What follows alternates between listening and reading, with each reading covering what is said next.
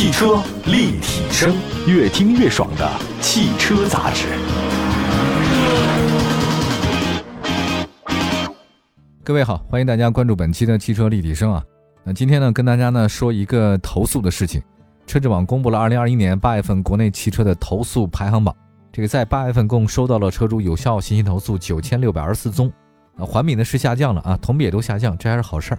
本月呢，一共受理的有效投诉信息呢，共计涉及七百四十五款车型，啊，其中投诉达到两位数的含以上的车型呢，是一百四十六款。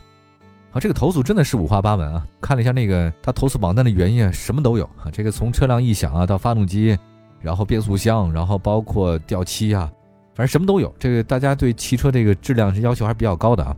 从整体来看呢，八月份国内汽车消费者投诉延续了一个持续走高的态势。那前八个月累计投诉量突破六万，啊，这个确实很高了。呃，而且这次呢，榜单当中有多种车型投诉量出现异常波动。什么叫异常波动呢？比如说哈。这个互为姐妹车型的广汽丰田 iA 五跟广汽埃安的 iNS 分列月度投诉榜的二三位，这个暴涨啊，投诉量环比暴涨四点三倍和十点三倍，这个很可怕。投诉问题呢集中在系统升级的问题上，还有一个就是奇瑞小蚂蚁啊，这个车其实很 Q 啊。哎呀，如果自己不是每天都要努力上班的话，开个小车啊去买菜呀，去周围散步，这个车特别合适啊。啊，居然这个车也入选榜单了，投诉量还环比出现大幅的增长。因为这车卖的量真的不大，这不大的话呢，投诉量这么多，这车还是有问题的。那比七月份上涨了三倍多。它的问题最多的是什么？就是动力电池故障，是这个小蚂蚁车主实在是没有办法接受的。另外呢，还出现了一个叫刹车失灵啊，这个典型的算是很严重的故障。八月份自主品牌投诉量呢再次突破四千多宗啊，投诉占比非常高。那相比之下，合资品牌的投诉量和占比量是小幅下降了啊。从车型的属性来看。中型车、微型车和大型车在本月的投诉量环比略有增长，其余车型都出现了不同程度的下降，其中中大型车呢降幅最大，这个投诉量呢比七月份下降了百分之十六点六，这是好事儿啊。再来看一下八月份，呃，八月份投诉的主要呢分为质量问题和服务问题、综合问题和其他问题，啊，这个单纯质量问题的投诉占比呢比却有所回落。有一个就是说服务问题，我觉得服务问题的话，可能是跟自主品牌车型投诉量增多有关系啊。自主品牌服务不好吗？不应该哈。还有一个就是八月份整个的转向系统和轮胎的投诉故障特别多，哇，尤其是转向故障涨幅比较大的。还有另外一个就是车身附件和电器的投诉故障数下降了，啊，发动机的投诉量呢也有，变速箱也有啊，什么都有，占比是非常高的。来看一下吧，本月的服务问题啊，包含这个综合问题投诉里面，承诺不兑现、取代、销售欺诈，成为投诉问题占比最高的。就是原来说好了有这个有这个啊，结果你没有没有哈，原来是销售欺诈，现在发现销售不敢欺诈了，但是我说的也不兑现。当时说的好好的啊，这个一起看月亮叫人小甜甜，现在呢叫人牛夫人，大概就这个意思吧。然后看一下这个疑似减配啊，其他问题的话呢，疑似减配是比较多的，还有召回方案。不合理，这个投诉量呢也还是比较多的，就是召回是召回了，但你这个方案不合理啊，我们召回去了，啊，我们来看一下具体车型吧，这个还是真的非常多的啊，比如说吧，具体方面，长安 UNI-T 八月份投诉量一百九十九宗啊，成为八月份的投诉冠军。典型问题呢是影音系统故障和变速箱顿挫。UNI-T 采用的是七速湿式双离合变速箱啊，它的这套 1.5T 发动机加七速双离合变速箱的组合呢，还用在 CS55 Plus 这些自主车型上面。那同时呢，还有用户反映 Unity 的变速箱存在漏油情况。我们查阅了 CS5 Plus 的投诉情况，也有车主反映它存在变速箱的异响、顿挫的各种问题。还有呢，广汽丰田、广汽丰田的 iA5 和广汽 NIS 的八月投诉量分别是九十六宗和九十宗。iA5 的典型投诉问题是服务流程不完善、部件开裂；iNS 呢是服务流程不完善和续航里程不准。有用户表示呢，这两款车今年七月进行 OTA 升级以后啊，OTA 呢对电池进行锁电。啊，对功率进行了限制，对充电速度也限制了。啊，你这个升级本来应该更好啊，结果发现不对了，导致跟宣传时候的续航百公里速度、充电时间不大一样。我觉得这个可能是它 OTA 啊，就觉得好像之前有些隐患啊，它它进行了一些限制，就跟那电动车它有时候会限速一样。它如果它不限制的话呢，要不就增加了很多功能，增加了很多功能之后呢，就会导致它用电比较高，所以续航啊，这个充电时间它就有问题了。一汽探岳啊，大家都知道，一汽大众呢原来是典型的投诉大户啊，在合资品牌当中啊，被人诟病的比较多。一汽大众探岳八月份投诉量八十九宗，哎，有所下降。呃，典型问题呢是排气故障和油耗高。有的网友还晒图啊，这个晒图特别有意思，有的网友真的很专业哈。他说正常使用里面，它那个颗粒捕捉器啊堵塞，导致油耗太高了。我接近百公里十五升油，哇，这个踩一脚下去都很心疼，不敢开了。那除了油耗高以外呢，还有车主反映探岳的变速箱也有顿挫的问题，总觉得心情不开心啊。这个颗粒捕捉器没有捕捉到颗粒，它捕捉到了油耗，呵 呵真的不老高兴的。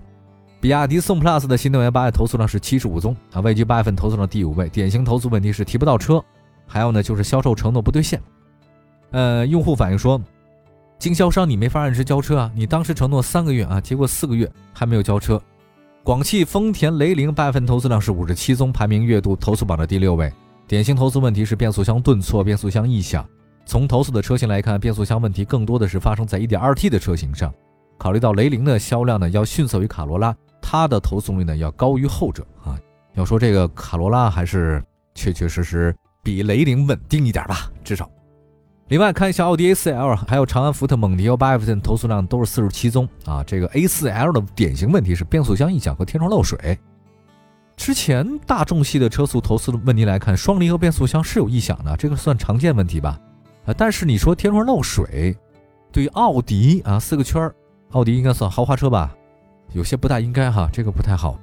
蒙迪欧的典型投诉问题是发动机漏油和油箱有缺陷啊，有用户反映它无法加满油。碳罐存在的设计缺陷，好吧，我们休息一下，一会儿呢再说其他的啊。该日本车了，丰田、本田还有其他的几个车型到底都哪些投诉的问题？我们一会儿回来。汽车立体声，继续回到节目当中。您现在关注到的是汽车立体声，今天呢说的是汽车投诉方面的问题啊。这个有道是安全无小事，但凡在车上出现什么样的问题的话呢，都会引起这个生命的危险啊。所以汽车安全一定要注意。我们来听听看今天的这个八月份投诉量，刚才说了特别多的车，结果呢连投诉排行榜前十都没说完。再说一下丰田，丰田卡罗拉八月份的投诉量应该是四十六宗，这个不算高。总体来讲，日本车的投诉量还确实没那么高啊，呃，质量相对比德系和美系稳定一点。这个丰田卡罗拉的典型投诉问题是变速箱的顿挫和变速箱异响，其实跟雷凌有点像啊，因为雷凌其实跟它都是姐妹车嘛。还有一个就是北京现代领动，八月份投诉量是四十六宗，相比七月份呢有所下降啊，排行榜第九位啊。典型投诉问题依然是转向异响和变速箱异响，但是我们看了一下这个变速箱到底是哪些变速箱呢？这个现代的这个变速箱应该就是 1.4T 双离合啊，这个变速箱有些异响。但是我个人觉得啊，这个大家可能对变速箱异响是有些误解，呃，你确定那个是异响吗？我在这儿说异响，但是实际上这个东西很主观啊。以我开车大概特别多年份的这个经验来讲啊，有些确实不是异响，但是对消费者来讲他可能受不了。当然这个也很难说清楚啊。我们来具体问题具体分析吧，我们不在这边揣测了啊。呃，还是希望到店里去看看或者录下来啊。另外，东风本田 CR-V 的八月份投诉量是四十二宗，位居投诉排行榜第十一位。典型投诉问题是部件开裂和吃胎偏磨。这个事儿好像去年就爆发过，就是东风本田的 CR-V 还包括东本的其他的车型都是出现偏磨的轮胎。这个这确实不应该啊，而且还部分用户反映说什么呢？说那天窗的遮阳帘卡扣断裂，而吃胎偏磨问题不仅仅是 CR-V，其他车型都有，这个不应该啊，尤其是吃胎偏磨这件事，我想是不是因为它各种注意操控，还是它装配的时候有问题呢？吉利博越八月份投诉量是三十九宗，排行榜第十二位，典型投诉问题是变速箱异响和转向异响。福特福睿斯是八月份三十八宗，典型投诉问题是车窗升降故障和无法启动啊，这个让我觉得不可思议。日产轩逸的话，投诉量很低啊，第十四位了。典型问题是变速箱异响和变速箱的故障灯亮，这个是老问题。但如果跟日产轩逸的卖的车辆的总数相比的话呢，确实不高啊，这个投诉量。人还有说东本啊，继续说东本。东本的话，Inspire 八月份投诉三十七宗，典型问题还是吃胎偏磨啊。这个吃胎偏磨的话呢，轮胎比较专业哈，找时间我请轮胎专家讲讲他那个选择什么样的胎。但是同样一个装配线上，你不管什么样的车型。你轮胎都出现这个吃胎偏磨，还有制动抖动啊，这个就不行了啊。关于行车安全的问题了。本田飞度八份的投诉量是三十七宗，相比七月的五十六宗有所下降，跟 Inspire 并列第十五位。典型投诉问题是无法启动和发动机异响。吉利帝豪 GL 的八月投诉量是三十五宗，位居八月投诉量的第十七位。典型投诉问题是车门故障和车身生锈。关注一下奇瑞艾瑞泽五 Plus，东风日产逍客的八月份投诉量是三十四，这俩都是并列的啊。艾瑞泽五 Plus 的典型投诉问题是影音系统故障和变速箱顿挫啊。有用户呢说，开着奇瑞这个车呀，CVT 变速箱有顿挫感。不应该啊，这 CVT 变速箱，CVT 它如果有顿挫感的话，那请问让双离合怎么办？还要说它的变速箱有异响和漏油，哇，那不是 CVT 吧？保不齐是 AMT 嘛，对吧？数据上看呢，艾瑞泽五 Plus 的八月份投诉量相比七月的七十四宗有所下降。逍客的投诉问题是无法加速，变速箱顿挫啊，看来都是 CVT，好吧？原来我们觉得无级变速啊，真是太高级了。那个齿轮和扣齿轮，哦，那个去过那个工厂啊，本田的，还有日产的，哦，就太厉害了。后来发现这个，没想到现在 CVT 并不是受大家那么欢迎啊，我也不太懂为什么，我还是挺喜欢的，挺平顺的呀。也许大家到我这个年纪就喜欢了吧。一汽大众宝来、吉利帝豪的八万投诉量呢都不高啊，并列第二十位。宝来投诉问题也是发动机异响、发动机熄火，涉及车型1.5升的也有 1.4T 的。那么帝豪呢是车身生锈、发动机异响。吉利的另外一款主销车型啊，帝豪 GL 也有车身生锈的问题。啊，再看奇瑞瑞虎，奇瑞瑞虎八八月份的这个投诉量是第二十二位，只有三十二宗，也是变速箱顿挫、车灯不亮。我觉得真的有必要说说什么是变速箱顿挫的事儿了啊。它主要呢是一点六 T 的车型，双离合。那双离合本来就有顿挫呀，我觉得大家是不是对双离合有什么误解？它如果双离合不顿挫，那请问什么车顿挫？还是 CVT 吗？可能是我孤陋寡闻吧，我承认。奥迪 A6L、丰田 RAV4、荣放、艾瑞泽五、君威、思域、雅阁八月份投诉量都是第二十三位。A6L 的典型投诉问题是电脑板故障、变速箱异响；荣放的问题是机油增多、发动机异响。两款车的典型投诉问题都是跟动力有关。艾瑞泽五的典型问题车身生锈、车身漏水。君威的那个典型问题是无法加速，发动机漏油；思域的投诉问题是轮胎起皮儿、部件开裂啊。我觉得这条生产线都有问题啊。雅阁的典型投诉问题是吃胎偏磨、变速箱故障灯亮。哎，广本雅阁也有问题了吗？好吧，那它可能是那架构的问题了。还有本田 Inspire、CRV 都是这样啊。我觉得可能是不是也是轮胎的事儿啊？思域也有轮胎的事儿。奇瑞小蚂蚁和宝马三系的八月份投诉量是都为三十宗啊，第二十九位。小蚂蚁的问题，刚才说了，动力电池故障，这个新上榜的刹车失灵。宝马三的问题是制动系统的这种异常磨损和发动机功率不足。看了这么多的车型哈，我觉得八月份投诉量排行榜当中有很多新面孔，排名前三的都是新上榜的，还有很多主销车型啊，他们呢都是因为变速箱故障，像卡罗拉、啊雷凌，刚才还说的领动，现在的还有轩逸、瑞虎八，还有奥迪 A6L，双离合，啊也有的是用 CVT 啊。这个吉利、奇瑞两大自主品牌呢。居然是车身生锈，这个让我很意外啊！这个投诉量来看呢，奇瑞瑞虎八、艾瑞泽五 Plus、奥迪 A6L、本田飞度这些车型呢，在八月份下降的比较明显，还是质量比较稳定。好吧，我们需要说明一件事儿，就是整个排行榜啊，这个榜单是根据投诉量进行排序的。当然，你评价一辆车的故障率，你还得考虑到它的销量和市场保有量。如果某一款车它的销量特别的高，但是投诉量并不是很大，这说明它的可靠性方面还是表现不错的。